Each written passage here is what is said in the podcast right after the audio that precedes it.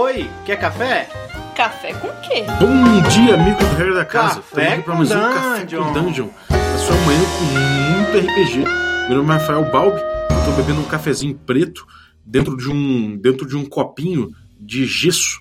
Tá ficando meio branco aqui o meu café, tá ficando meio contaminado aqui. E tá recebendo o Luciano, professor Luciano Jorge. Fala, cara, beleza? Mano, acho que eu vou tentar essa parada aí depois aí desse copinho aí, meu.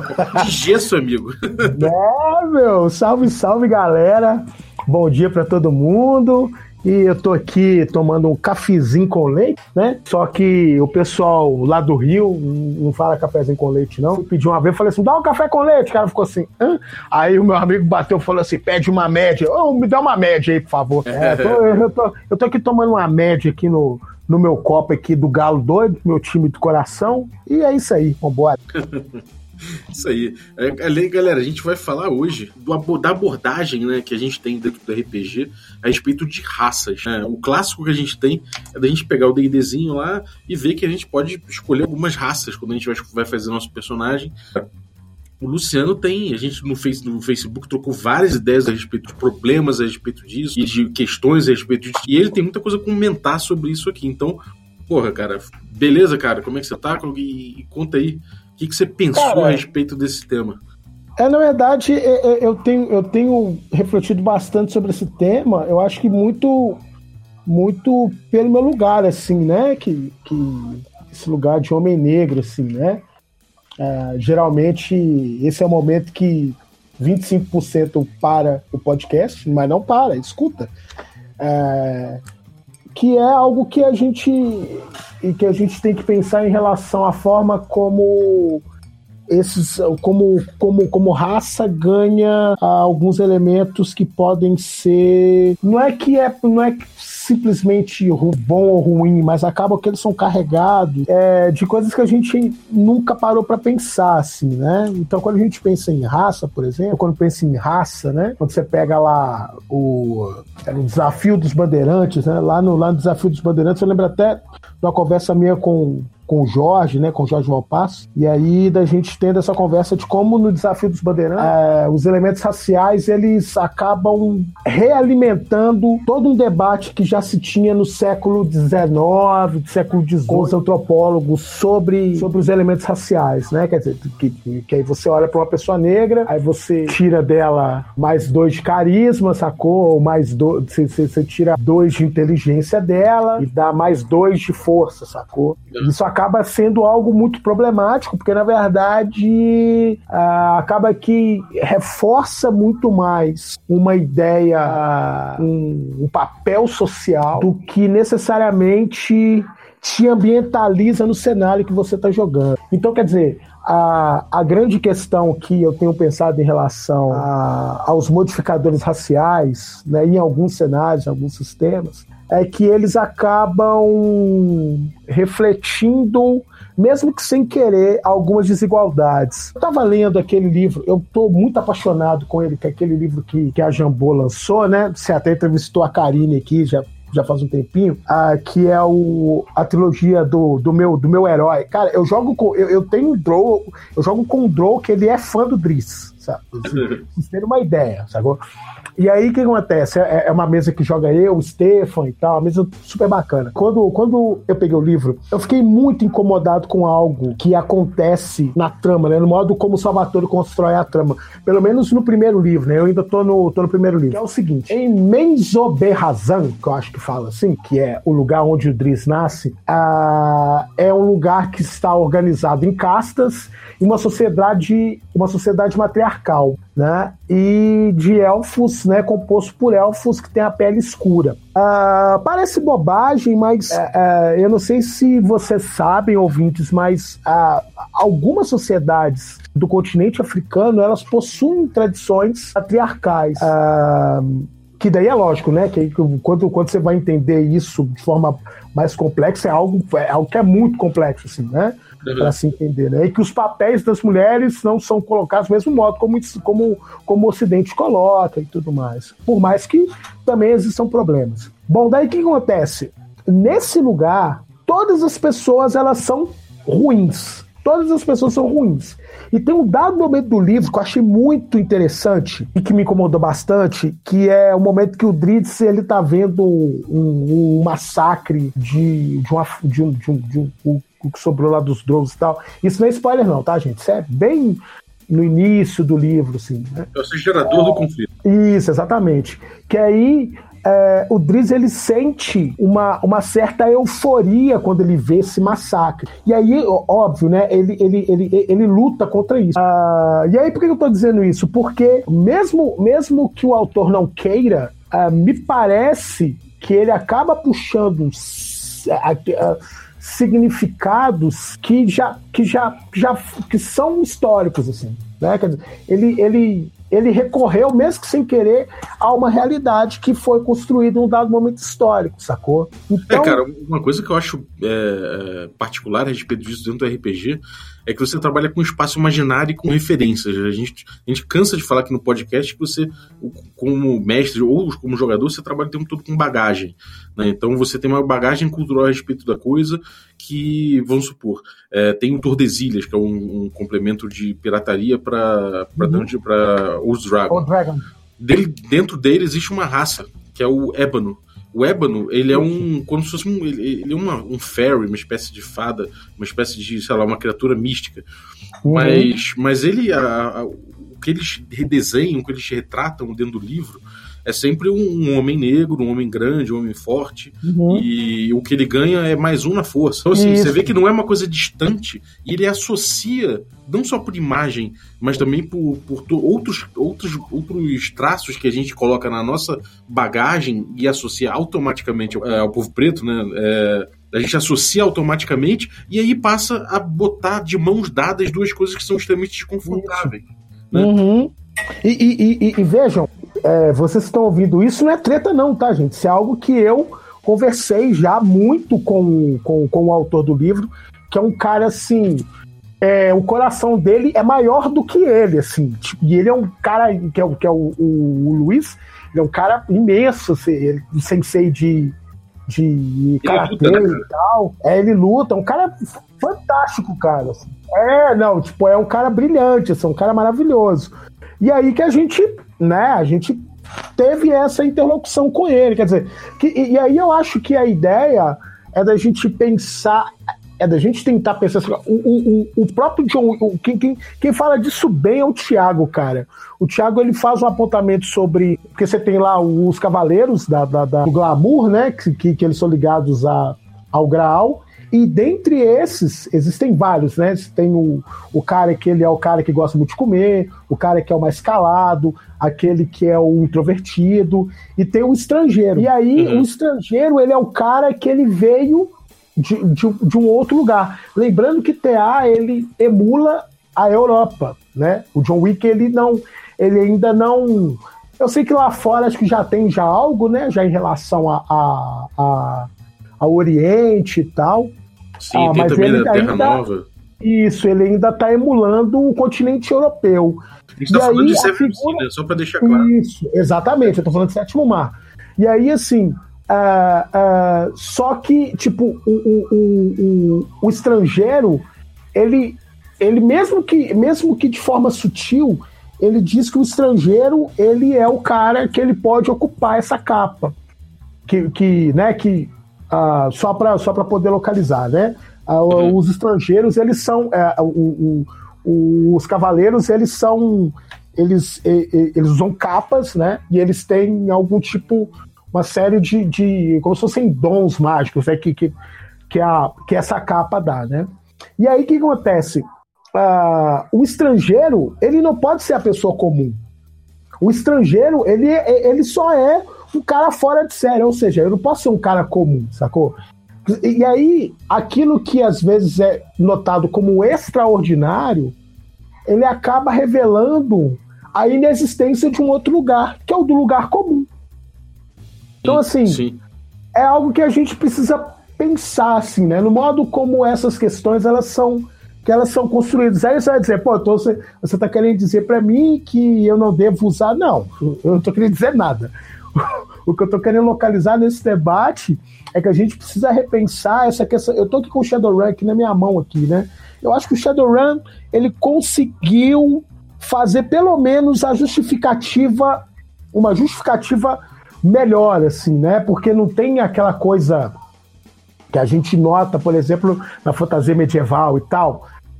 Ah, ah, os seres eh, que são que são ah, ah, meta-humanos, né, em Shadowrun, eles do nada eles se tornaram assim. Né? E aí isso tem a ver com o surgimento do dragão e que mudou e tal. Mas eu acho que é algo que, que, que fica pra gente pensar, né? Pra gente tentar entender o modo como você vai abordar na mesa. Porque não me parece é, aleatório, Balbi, quando a gente pega, por exemplo, e faz a ligação direta entre elfo viadinho. Não me parece algo aleatório, né? Uhum. Quando a uhum. gente faz uma, uma, uma ligação, quando a gente nota uma figura que ela é humanoide, mas que ela possui, por exemplo, ela, ou ela pode possuir traços andrógenos, uhum. né? Quer dizer, isso é algo que, que, que, que a, a, a, a vai soar meio, meio, meio forgado isso que eu tô falando. A materialidade nos ensinou, Sim. né? né? E aí, quando você vai pegar, quando você vai voltar lá na fantasia medieval, quando você vai pegar o Tolkien, quando você vai pegar o, o, o, ou outras fantasias, você vai pegar o Lovecraft, você vai ver que esses caras eles estavam inseridos em. Não dá para esquecer que o Tolkien escreveu O Senhor dos Anéis em uma África do Sul pré-apartheid. Uhum. Que ele nasceu naquele lugar. É, é, com, isso, com isso eu tô querendo dizer que o Tolkien é racista? Não. Não é isso que eu tô querendo dizer. Tô querendo dizer que ele escreveu de algum lugar. Então é por isso que a gente precisa também se referenciar por outros tipos de fantasia. É, e, e tem uma coisa, a gente assimilar o, o tempo todo o, o, os racismos das épocas, né, cara? É. A é. gente assimila de um jeito ou de outro, a gente traz.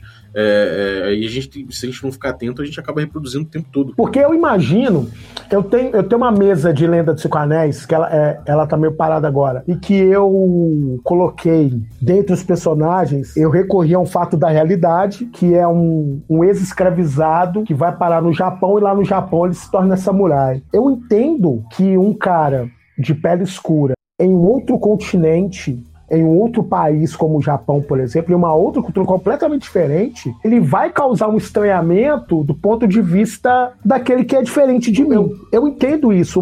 Uma coisa é o estranhamento. Eu convivo com um grupo de pessoas e chega uma outra pessoa diferente de mim e aí eu, eu entendo a existência desse estranhamento, e que é algo que se coloca muito lá quando se fala desse cara. Uh, eu acho era chamado Yasuki, se eu não me engano. E aí, uma coisa é esse estranhamento. E aí eu tô dizendo estranhamento no sentido alguém deslocado do seu lugar. Só que aí tem duas coisas. Primeiro, esse cara, quando ele vai parar no Japão, ele não é mais um escravo, ele não é mais um, um, um ser escravizado. Ele, inclusive, é notado como alguém que pode ser um samurai. Uhum. Diferente daquilo que a gente aprende no continente americano. E aí, quando eu, eu coloco esse cara na minha história, eu faço uma interlocução do estranhamento, uhum. né? De um estrangeiro que está na minha terra. Que é algo que, que a gente consegue notar, né? O livro da Ursula K. Le Guin, ou Le Guin, que, porque eu, eu sempre falo errado, que é a mão esquerda da escuridão, quando o Gary I, ele vai ter uma, uma conversa com uma das pessoas que mora nesse planeta que ele está lá, nesse novo planeta que ele está lá, e esse cara ele é, um, ele é um emissário interplanetário e tal. E aí esse cara, ele tem um estranhamento dele que ele está num outro lugar diferente do dele. E aí ele, ele nota que nesse lugar as pessoas elas não fazem sexo uh, como terráqueos fazem, do ponto de vista do desejo, ou, aliás, Aí eu tô, ve, veja, como eu tô normatizando, como se em todos os lugares da Terra fosse o mesmo jeito. E não, e não, e não necessariamente é. é, é. Essa é a nossa experiência enquanto ocidentais. Mas assim, ou como pessoas inseridas em uma cultura ocidental. E aí o que, que esse cara estranha? Ele percebe que as pessoas nesse, nesse planeta é, elas, elas podem adquirir uh, um tipo biológico do ponto de vista biológico, né? Com um pênis, uma vagina, e, e, e que isso pode mudar.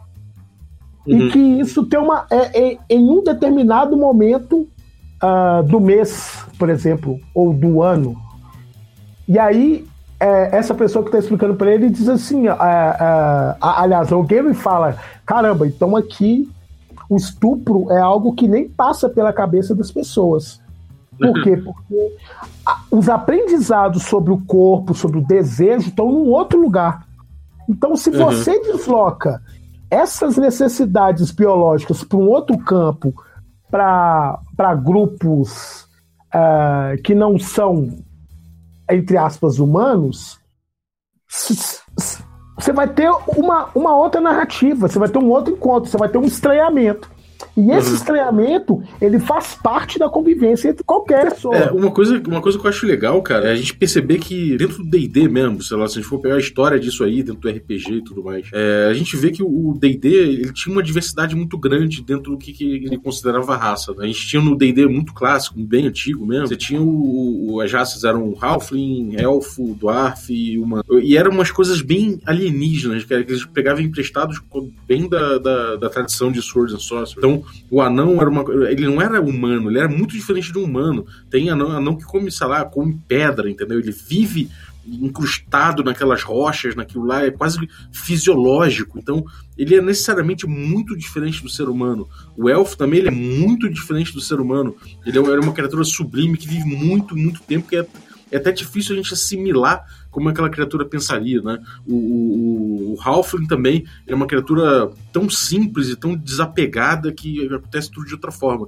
Então, uma coisa que eu vejo é que a, trajetória do D&D ao longo do tempo ele, veio quebrando a diversidade e o estranhamento, é, moldando essas raças para o humano. Então, a partir da 3.5, basicamente, você começa a ver um, até um achatamento na estatura, você começa ah. a ver várias características até de, de fenótipo sendo uhum. é, é, colocadas de uma forma para parecer cada vez um ser humano e de mentalidade também. Todas as raças passam ah. a ser é, a, buscar o caminho evolutivo do homem, sabe? É. E isso é, é, você deixar de lado uma, uma riqueza, uma possibilidade de riqueza para o cenário muito grande. E todo para além de todas essas questões que a gente está tá, tá debatendo, né? É, você vê como a diversidade, não só para o jogo, mas para o mundo, é importante, né, cara?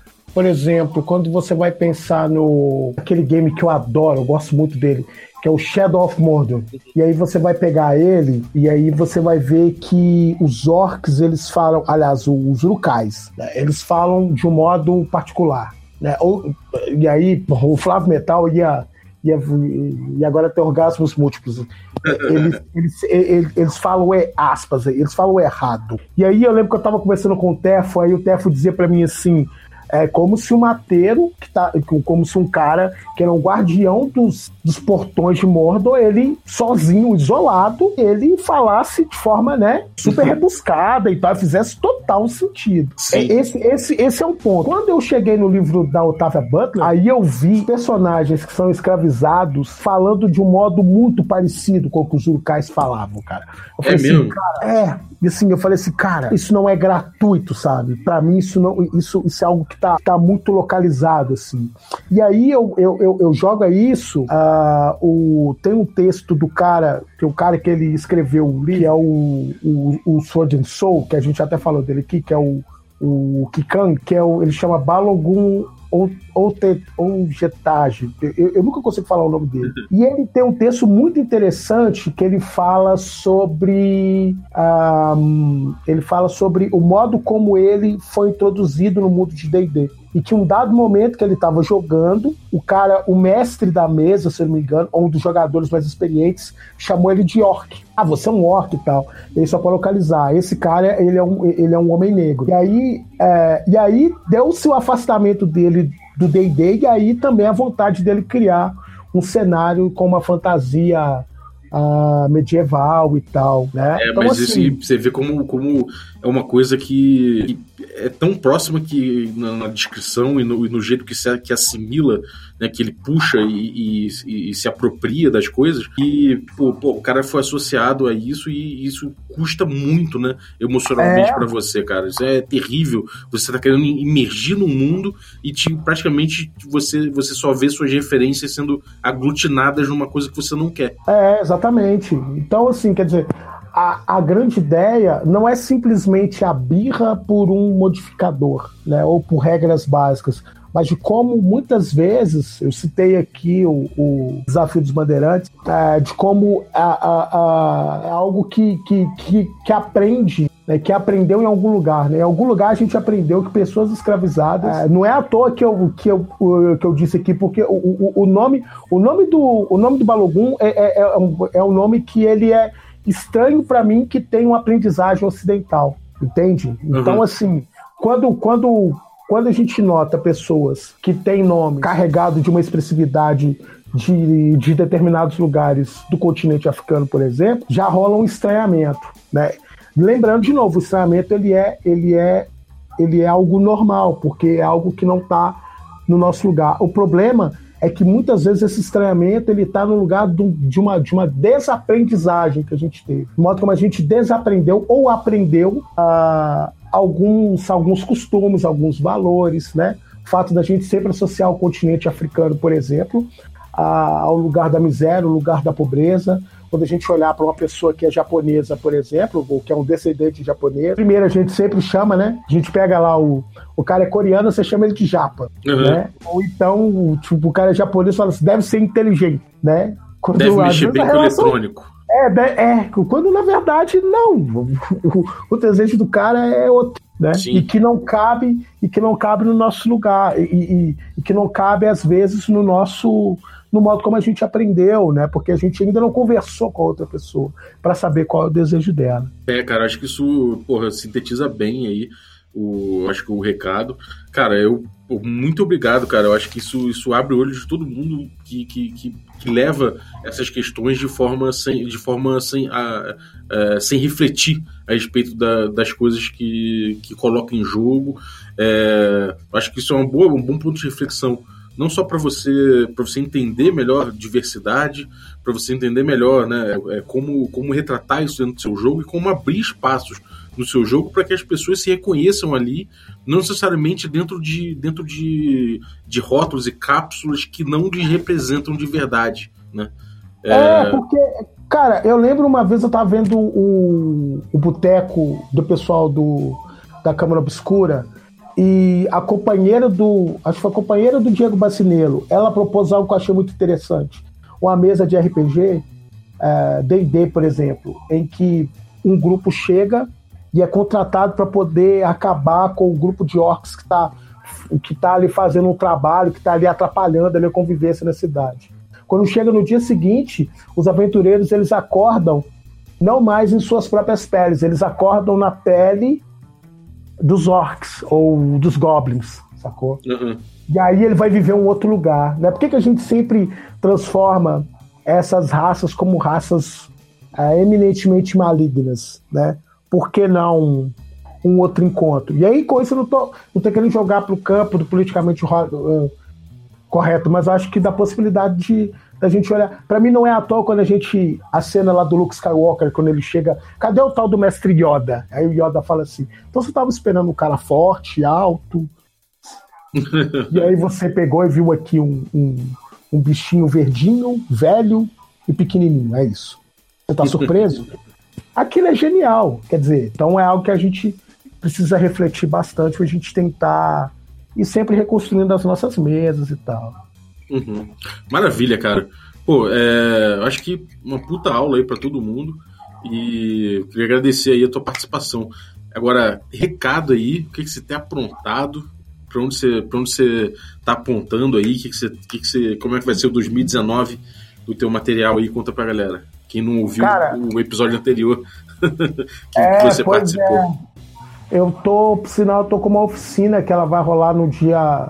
É, ela vai rolar em fevereiro sobre RPG e aí tentar puxar um pouco pelas questões sociais e tal. Uh, aqui em BH, então quem for de BH e depois dá uma olhadinha lá no meu Facebook, Luciano Jorge Jesus, procura lá.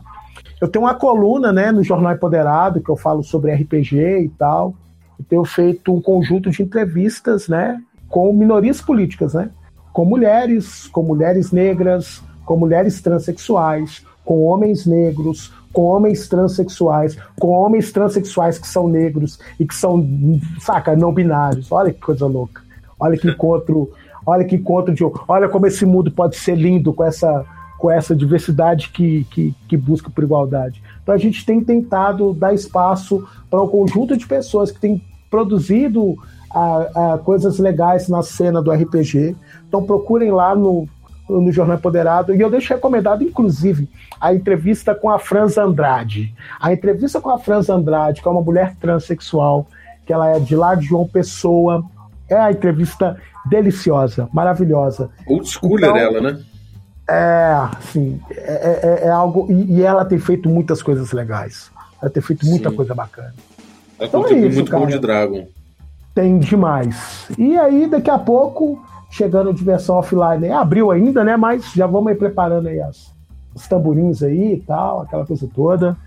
É isso aí. E vamos que Vocês vamos. estão ouvindo nosso podcast na quarta-feira, tem nosso stream presencial online no twitch.tv barra regra da casa, sempre às 21 horas sem erro. Atualmente a gente está jogando Masks, é, que é um hiato, dentro do hiato da nossa campanha de D&D quinta edição, que chegou ao fim de sua segunda temporada, e aí 10 sessões de jogos diferentões até a gente voltar com a terceira temporada de Magic Punk, que é a nossa, nossa campanha de D&D quinta edição. Terças-feiras tem a stream é, via, via Roll20 do Carlinhos Malvadeza mestrando Blaze in the Dark e do Gustavo Tertulione mestrando Unknown Armies, um jogo noventista aí de, de, de horror e de fantasia urbana. É, fora isso, o nosso YouTube tem todos esses jogos gravados e outros, outros extras aí com cenas de comédia, bastidores e a gente bêbado falando merda no bar discutindo RPG. É, fora isso, nossas redes sociais estão aí, principalmente no Instagram, que tem fotos incríveis da Carol, com dados maravilhosos, livros que a gente tem, bastidores também, nos stories e tudo mais. Então cola no nosso Instagram agora. Vai lá, dá um. Dá um dá um curtir lá, dá um, adiciona a gente lá no Instagram, que vai ser muito bom. Então, valeu, galera. Valeu, Luciano. Até a próxima. Valeu, valeu, galera.